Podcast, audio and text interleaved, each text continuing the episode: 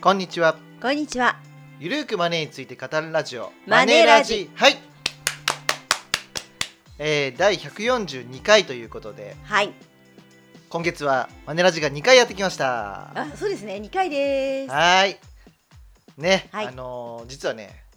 今月はですね、うん。もう書籍の出版ラッシュで、そうなんですよね。そうあなりがんでたすいよことなんですよね。ありがたいことですね。はい。まあ、1冊監修で、はい。えーあと3冊著書が出るということで、はい。まあ、そのうち2つが改訂本なんで、そうですね。はいはい。まあ、新たにね本を生み出すのに4冊書くのは難しいですよ、ちょっと大変ですよね。まあ、だからね改訂本だったら、まあ、可能性があったわけで、はい。まあ、こういうふうに重なってしまったっていうところはあるんですけども、はい。でまあ、あのなぜね今月マネラジ2回するかっていうと、はい。まあ、やっぱり書籍の宣伝をしたいからっていうのもありますね。そうですね。っていうのと、やっぱりマネラジねたくさん聞きたいっていうコメントもね書いてあったので、はい。はい。まあ嬉しいですよね嬉。しいですね。はい、本当なにの。で、まあ、できる限りですね、はい。僕らが負担が少ないような状況で、 まあやっていきたいなというところで、まあゆるーくね、そあうの語るラジオなんでね。そうやっぱりね、もう毎日は無理だし、はいまあ週1もちょっときついなっていうとはい。ころでうんう、んうんはいまあ、今月は2回できるかなといったところでございます。はい。はいで本日、えー5月30日に収録してるんですけども、はい。えー新刊がね出ております。はい。 1日1分読むだけで身につくお金大全100改訂版ということで。はい。はい、自由国民社から出ております。はい。えーっと1650円ですね、うんうん税込みはい。でまああのー、1年前ですかね、は1い。年ちょっと前かな、うんうんにこの普通のねお金大全100が出てはい。はいありがたいことに改訂版をね出させていただくことになったんですけども、そうですね。はい。まあ、まず改訂するにあたって、うんうんまあほとんどね数字は更新しております、はい、最新版。だから結構ね新しく本を作るのと同じぐらい労力かかってるんですよ、うんうんうんうんはいはい。でそれでそれだけじゃなくて、はいやっぱり NISA の改正がありましたんそうでですねそ。ちらも入れております、はい。だからもう既存のうん100項目からはいちょっと削った部分もあって、ああ、うですそねこからはい NISA の方うんうんに入れ替えたものもあります、はい。そして、うんえっ、とお金の Q&A をですね厳選8選はい。はい入れております、はい。でこれはよく相談にある多いやつですねそうですね。お客様から聞かれることがね、はい多いものですよね。そうそうそう、んんを、まあ、厳選8選ですね、まあはいなぜ10選じゃないのかっていうと、まあ、うんページ数の関係です ね、はい。はい、まあ、ページ数の関係で、まあ、増やしやすいページ数ということで、まあ、16ページですねはい。増やすことになりまして、うん。はい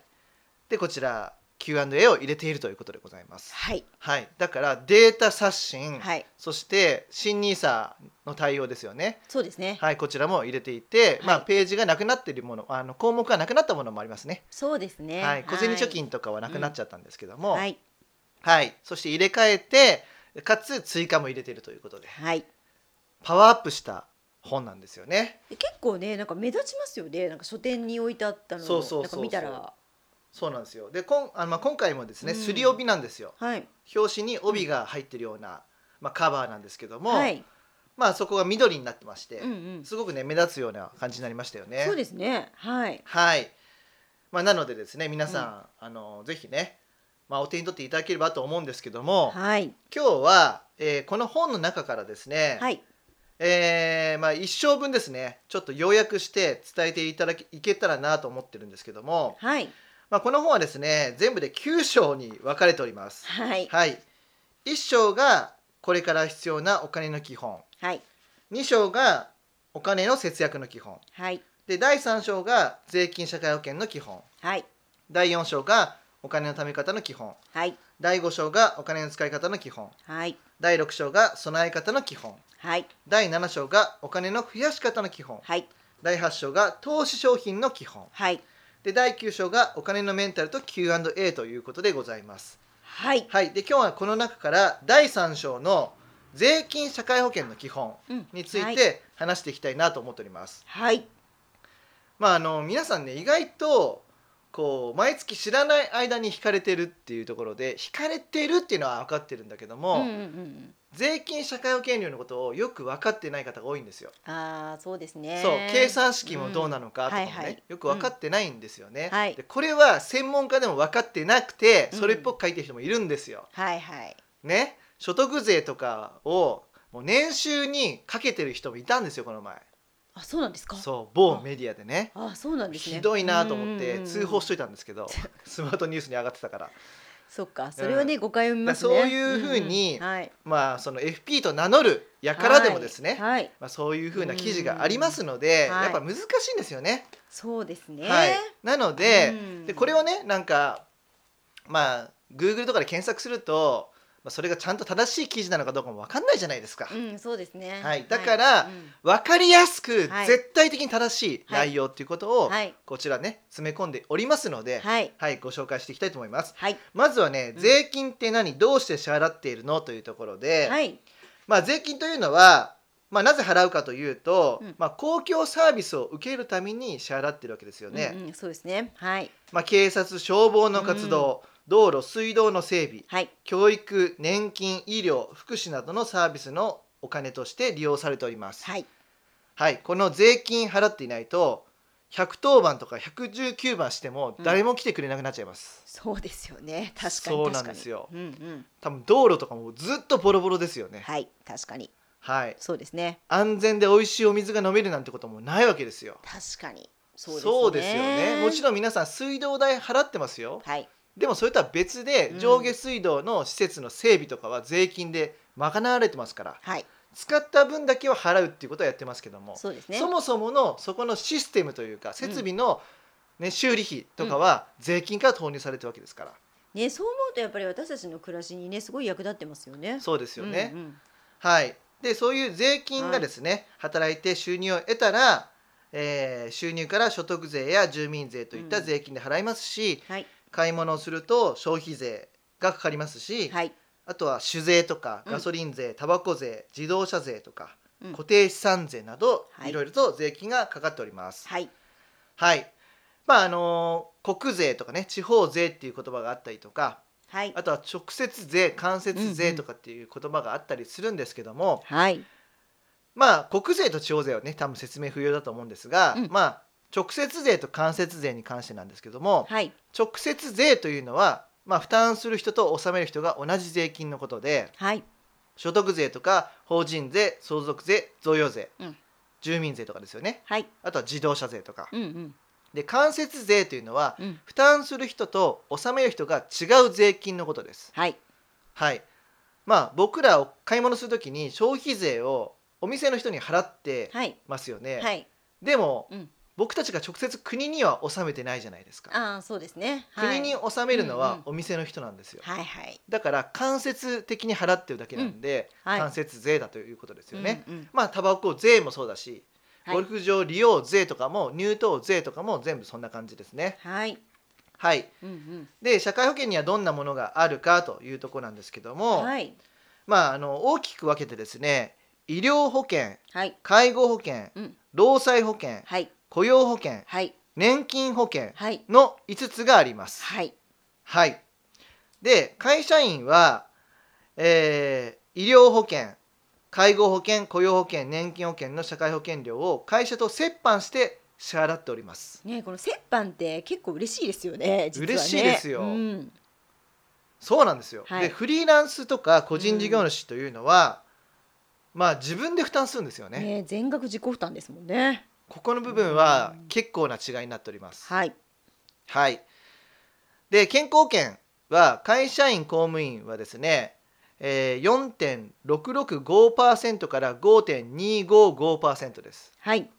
まあ、この折半した後の数字ですね。はいフリーランス個人事業主は9.28です。まあだから2倍ですよね。ねこうやって見るとやっぱ高いなって感じですね高いでうんで、介護保険は会社員公務員は0.91%。はいフリーランス個人事業主千代田区の場合は1.44%です。先ほどもねうん、あの千代田区の例だったんですけども、はいまあやっぱちょっと高いんですね。そうですねはい。うんでまあ、年金保険に関しては、はいあのーまあ、会社員公務員だと厚生年金保険に入りますのうんはでい、まあ、正確には比較はできないんですけども、そうですねまあ、これもね折半してくれてますかうんらうん会社がね、はいで9.15%になっておりますね、はい、で国民年金は月1万6520円となっております、うんうんはいはい、で雇用保険はどれぐらいなのかというと、まあ、0.6から0.7%です、うんうんはい、で労災保険は0.25から8.8%ということで、はい、はい、雇用保険と労災保険は、えーフリーランス個人事業主は入れませんね。そうですね。はい、はい、といったところでございます。はい、はい、でまあ多くの方がね会社員公務員だと思うんですけども、うん、まあ、給与明細もらってますよね、はい最近は PDF でもらってるとは思うんですけども、はい、まあ、どこを見ればいいんだとうんいうところですよね。はい、まあ、おそらくは手取りでもらえる額面その金額、うん額面と金額だけ見て、うんあまあこんなもんかとそうですね。うんもうなんかね、とりあえずいくらもらえるんだっていうそうそそうこそうはね、関心がありますもんね。あ多かったのは皆さん残ね業代多かったからかとかね、はいはいはい、そうですね。それだけしか見ないじゃないですか。うんはい、じゃなくて、まあ、ちゃんと見ましょうということで、まあ、はい給与明細は、うんえ3つの項目に分かれてまして、はい、勤怠支給うん、控除はい、の3つに分かれております。はい、で勤怠には出勤日数労働時間残業時間休日労働時間有給休暇といった勤務に関わる情報が記載されておりますはい、でこれが正しく反映されるかは毎月確認しましょううん。これね漏れてることもありますこれあの相談者の方でも漏れてたケースありましたよね。ありました、うん、まあ、ちゃんとシステムがしてそれが自動反映されてるみたいな仕組みがしっかりしてない限りははい、まあ漏れることもありますよねそうですね。うんだからこれは会社だからって信用しすぎないってことですかね。そうですね、うんうんはい、で、えっと支給っていう項目には基本給交通費役職手当時間外手当などが、まあ、書かれております、はい、はい、でこれらの金額を全て足した金額が総支給額として記載されています、はい、はい、基本給や役職手当というのは毎月同じですがうんうん、交通費や時間外手当などは月によって違いがあるわけですよね、そうですね。はい、だから申請した分のお金が支払われているかを確認してくださいということですね、はい、要チェックですね。はい、で控除には、えー所得税住民税健康保険厚生年金保険といった税金や社会保険料の金額が記載されておりますはい、であとは会社独自の控除もあると思うんですよね、うんうん例えば持ち株会に積み立てているとか、うんうんまあ、あとは企業型確定拠出年金やってるとマッチング拠出してる場合ですね、うんだったりとか、はい、イデコの掛け金を給与引きたりとかにしていると、はいまあ、控除されております、はい、はいまあ、こういった金額がちゃんと正しいのかうんは確認したいとこですね。そうですうね。んまああのー社会保険料とかもうんこう毎年変わりますし、そうですね。そう、はい、で住民税もね変わるじゃないですか、変わります皆ね。さんが、はい、うん、例えばふるさと納税を納めてるとかね、うんうん、あふるさと納税を納めてるじゃない、ふるさと納税やってるとか、はい、あと他にねなんか確定申告やったとかすると、うん、まあ、翌年の住民税が下上がるわけだから、ね、はい、はい、うん、なのでここは変わってないとおかしいんですよそうですね。 6月以。降はいはい。はいなのでしっかりとチェックしましょうということですねでこれね毎年とかこう取っておくと、ああなんか今年はすごい社会保険料上がってるなとかそそうそうそうういう変化にも気づけると思うんですよねう。んまああとはその転職した時とかもはいちゃんと見といてほしいんですよね、うん住民税と社会保険料間違ってないかなとか、うん、うん、うんまあ、はい社会保険料がこう大幅にねこう変わる時は年収が上がるとかそうなんですけども、うんそうですね。まあ、社会保険料率が変わるっていうこともあるんで、そうですね。はいはいちゃんと確認して、えー正しい金額を受け取れているのか、うん、はい、を確認しましょうということですね。はい、はい、このもらった金額であこれかで納得しないで、 そうですね。本当にこの金額うでん合ってるかな、はいこれが大事ですね。はい、こういうふうにこの給与明細一つとってもお金と向き合うことでうんお金が貯まるようになるわけですよ。そうですだねっ。て意識が変わってるわけですからね。うんはい、はい、で税金社会保険料払ってんだから使える制度は使おうよっていう視点も出てくるわけですよ。うん、そうですね。そう仕方なく、まあ、義務として払ってはいるけども、うんでも使える制度はあるんだからうん使わなきゃいけないよっていう話です、そうですよね。だってこと改めて見ると結構払ってんなって感じですもんね。払ってますよ、だって大体2割から3割払ってますからうんね、ですよね。そうですよ、うんということであとはね源泉徴収費ってありますよね源泉徴収票かはい、はいまああのそもそも源泉徴収って言葉何っていう人も多いじゃないですかはいはいはい、そうで すね。はい。まああの源泉徴収っていうのは所得税を差し引き会社が納税してくれることです。はいうん。まあ住民税もね代わりに払ってくれているんで、はい、まあそれも源泉徴収ですよね。そうですね、うん、でこの源泉徴収票に関しては、はい住民税関係なくて、うん所得税の、まあ、金額の確定した金額を書いてあります。はいはいまああのーまずね年末調整っていうのをやりやりますよね。やりますねで年末調整ってなぜやるのかっていうことなんですけども、うんうんこう毎月給料から差し引かれている所得税っていうのは、はいまあ、簡易的なものなんですよ。うんそうですね、うんはい大体こんなもんかなっていうのがうんうんうんうん前年度の給与の実績に基づいてうんうん差し引かれております。はいはいだけどもまあ人生何が起こるか分かんないじゃないですか、うん結婚して子供が生まれたってなったらはい子供のために例えば休むとかもありますよねそうですねはいうんじゃあ奥さんが休んだとした場合に、うんまあ、働かなくなったら配偶者特別控除が使えるようになったとかもあるわけじゃないですか。そうですねはい、はい、ということで、うん昨年とは違って今年はそういう控除が使えるってなった時にう、んまあ、いつも引かれている所得税っていうのがその特別控除を使わないで算出された所得税だとすればはい払いすぎてるわけですよね。そうですねうんはいまあ、結婚だけじゃなくて、はい親と一緒に住むようになったとかねう、んうん介護が必要になっちゃってとか、はいになった時にはうん扶養控除が使えるわけじゃないですか。はい扶養控除を使うってことはうん税金を下げられるんですよ。はいでも年末調整するまでは実際はそういうふうに扶養しているのに税金はたくさん払っているっていう状態が続いていますそうですねはいはいでこれがおかしいので年末調整でちゃんと集計し直して、うん計算し直して、はい正しい所得税を算出するっていう作業なんですよそうですねはいはいでその結果所得税がいくらいくらですよっうんて渡されるものが源泉徴収票ですはいはいまあ今の説明を聞いてちゃんと計算するものでそれが大事なんだって分かったと思うんですよはいでこれをちゃんと見ないでスルーするとうん無駄に税金を払ってるってこともあるわけですよ、ああそうですよねはいそれはうん自分が扶養控除届出書とかに書かなかったとか、はい生命保険料控除証明書を添付しなかったとか、はいイデコのねうん掛け金は小規模企業共済等掛け金控除という名前なんですけども、はいそれを提出しなかったあの証明書をねもしくはうんその年にギリギリにね入っちゃったから、うん年末調整に間に合わなかった。あーあるあるもあると思うんですよねはいはい、そうですねはいまあ、はいこういった時にうん税金をたくさん払いすぎている状況を変えるためにやっぱこれ気づくためにはこの源泉徴収票なんですよう。うそうですねはい、はい、わかりましたかね、うんその会社に計算してもらうじゃなくて、うんこう税金の計算は皆さんね自分でできるようにした方がいいですそんなに難しいものじゃないですそうですね仕組みさえ分かってしまえばね、そうなんですよんで、まあ、源泉徴収票っていうのはその所得控除ねあの生命保険料控除とかいろいろありますけどそういった控除はをいうんまとめたものなんですけども、はい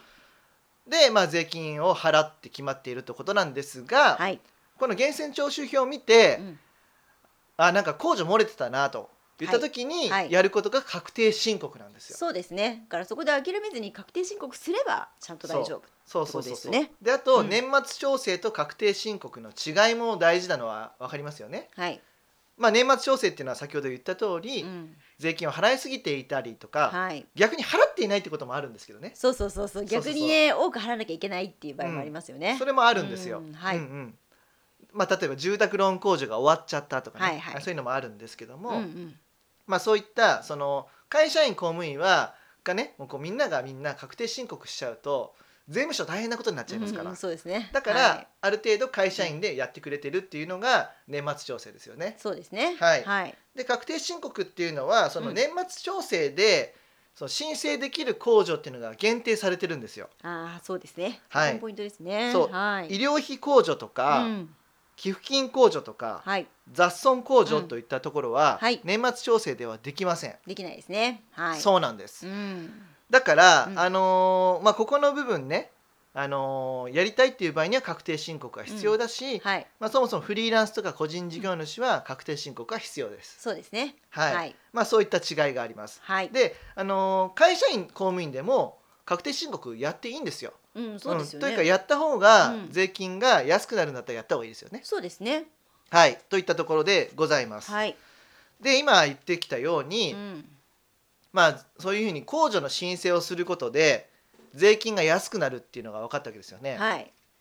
で分かったんだけども、うんどういうふうに計算してるのかまでは皆さんやってないじゃないですか。そうそうここがね、はい結構ねポはいイントなんですよね、で所得税住民税ってどう決まるのかっていうことなんですけども、はい、はいまず給与収入がありますとはいでそこから差し引けるものがあるんですけども、うんはいそれは給与所得控除と呼ばれているものですはい個人事業主フリーランスに言えば経費に当たる部分ですよね、そうですねうんうんまあ会議費とかあったりするじゃないですか、はい書籍代とかそうですねまああのーそういうのが差し引けたりするんですけども、うんまあ、会社員公務員はうん差し引けなくて不公平じゃないかと思いますよね、そうですよねだって通勤するのにさ服買ったりとかそうそうそういろいろするじゃないですかスーツとかね靴とかねスー買やってますよね靴買ったりしますよねそうそうんんだから、はいみなし経費として差し引ける部分があって、はいこれは、まあ、数式があるんですよ。はいはいまあ、表のになってるね国税庁で給与所得控除とかってけあのみあの検索すると出てきたりするんですけども、まあ、そのね数式をもとに、まあ、出てくる結果がであるんですけども、はいそれが給与所得控除として差し引けます。はいはい、差し引いた給与所得というものを算出して、はいでまだこれで終わりじゃなくて、うんそこから先ほど言った所得控除ですね。はいそうですねはいまあ、扶養控除とか配偶者控除とか、うんまあ、そういったものがありますけども、そういったものの合計額を差し引いて、はい課税所得が算出されますはいでこの課税所得に基づいてう、ん日本では累進課税制度になってますね、はい5%から45%になっているんですけども、はいまあ、この税率をかけまして、はい所得税額が算出されますはいでまだこれで終わりじゃなくて、うんここから直接税額を差し引ける税額控除っていうのがありましてそうそうそうですねそれがね、うん住宅ローン控除が当たりますね。はいそうですね、はいこうして皆さんが支払う税金が確定されます。そうそうなんですよね、うんだから年収の税込みの年収に丸々かけてるわけじゃないよ税率をっていうとこですよねそうで、うん数式も、はい今言ったように一個一個見ていけば皆さんできます。うんあ給与所得控除これなんだと。はいであ所得控除の合計額が皆さんが申請しているものですよね。はいまあ、数値が出てますんでその数値の合計を出すと。はいでそれがね、まあ、源泉徴収票の金額と同じなのかどうかも確認してほしいんですけども、はいそうして引いて課税所得を出したら、はい累進課税の税率をかけて、はいで所得税額が出るかどうかですそれそうがですね源泉徴収票と同じかどうかですよね、はいそうですはねこうやって計算するだけです、はいはい、で住民税の場合は一律10%だからそうですねもっと税率シンプルですよねうんそうですねはいこうやって計算してるんですよね、そうするとだから所得控除の金額が大きければ大きいほどね、うん課税所得の金額ちっちゃくなるんでそうそうそう節税につながるってことになりますねそうなんで、す、うんうん、そうだから会社員公務員ができる節税っていうのは、はいこの所得控除をいかに増やすかです、そうですねはいうんうん、まあ使えるのに使ってないんだったらもったいないですよねそうですねはいだから使いましょうってことですね、はいはい。まあまずここが大事なポイントでございます。はいうん。なんかね難しいように見えてすごく簡単です。そうですね、うんはい、まずはその給与収入の額面に税金がかかっているわけじゃなくて、うんまあ給与所得控除とうん、所得控除の合計額を引いてるんだな。ここの理解がまず大事ですね。そうですねはい。うんということで所得控除が大事っていうのは分かったと思うんですけども、はい所得控除はですね全部で15種類あります。はいはい。で、えっ、と、合計所得が年2500万以下ならば、皆さん基礎控除が活用できます。はいそして、皆さん社会保険料を払っておりますので、はい払っている社会保険料の合計額は全額控除できます。はい社会保険料控除。はい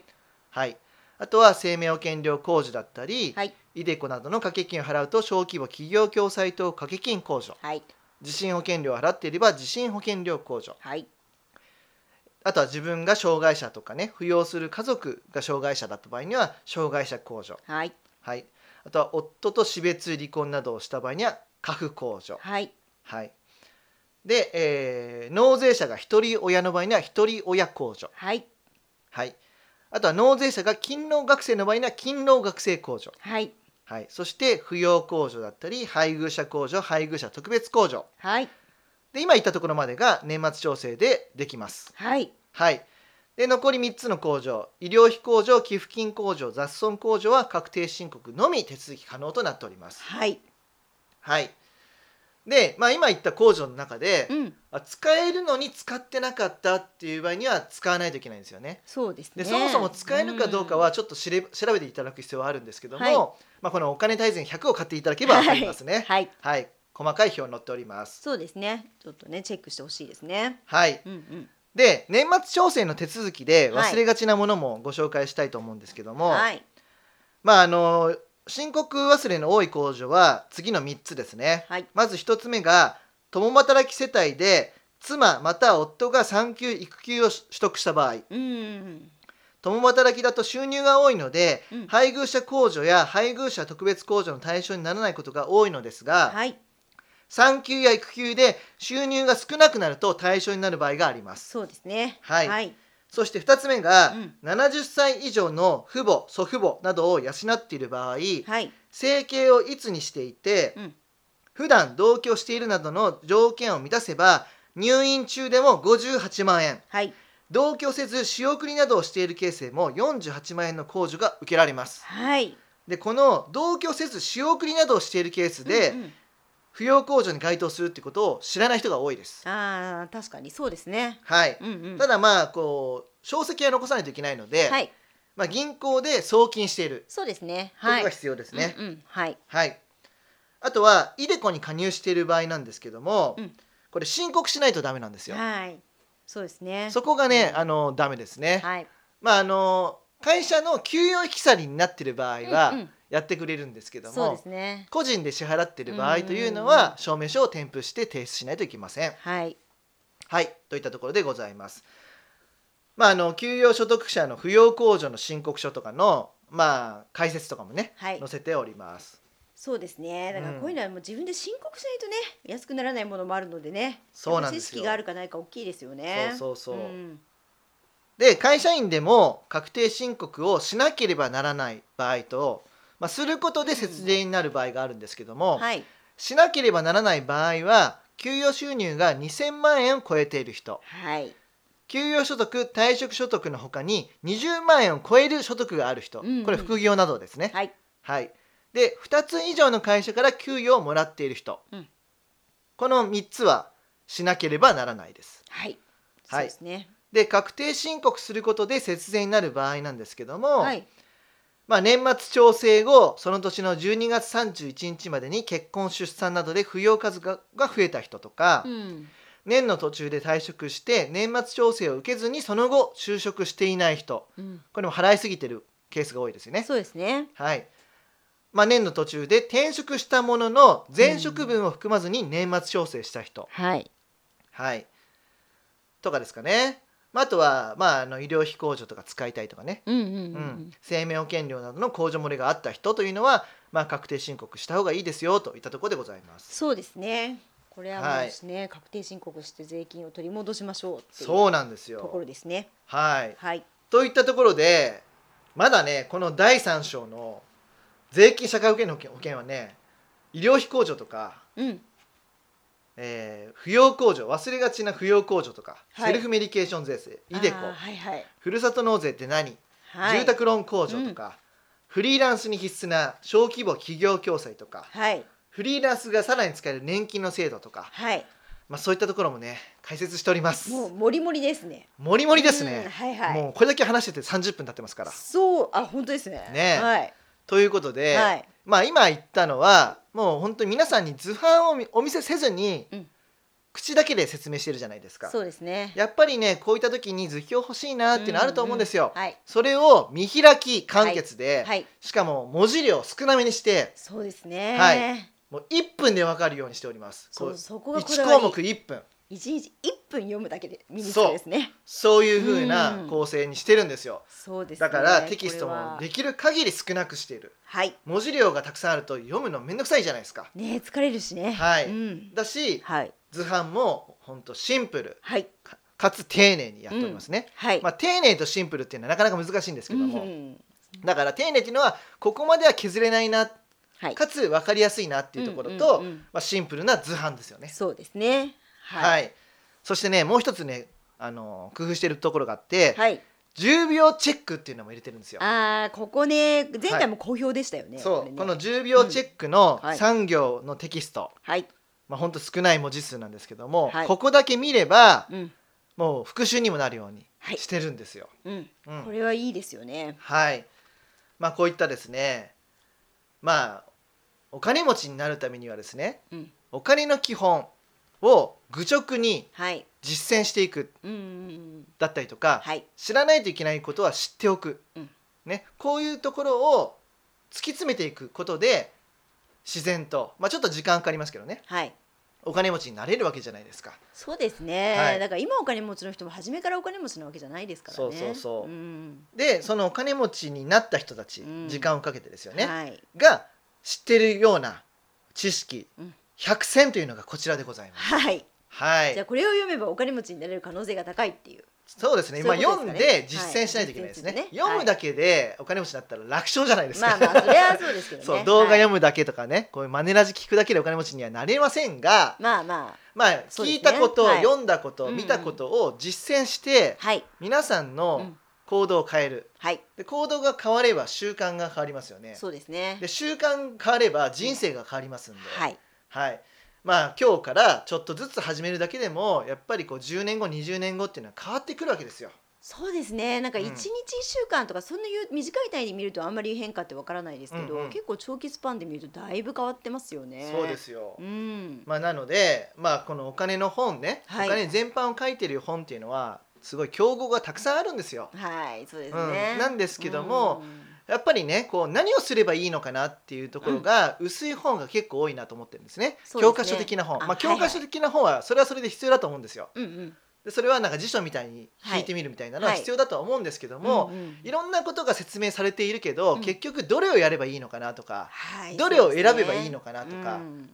そういうふうに厳選するっていうことはうんやっぱり必要だと思っているので、そうですねそれもこの本に詰め込んでます。はいだから何をすればいいかわかるそう何をすればいいかまでも書いているっん、ていうことなんで、はいかなりね頑張って工夫した本なので、はいはい改訂版のね前にねお手に取っていただいてる人も、うんまあ、ぜひですね立ち読みはしていただいて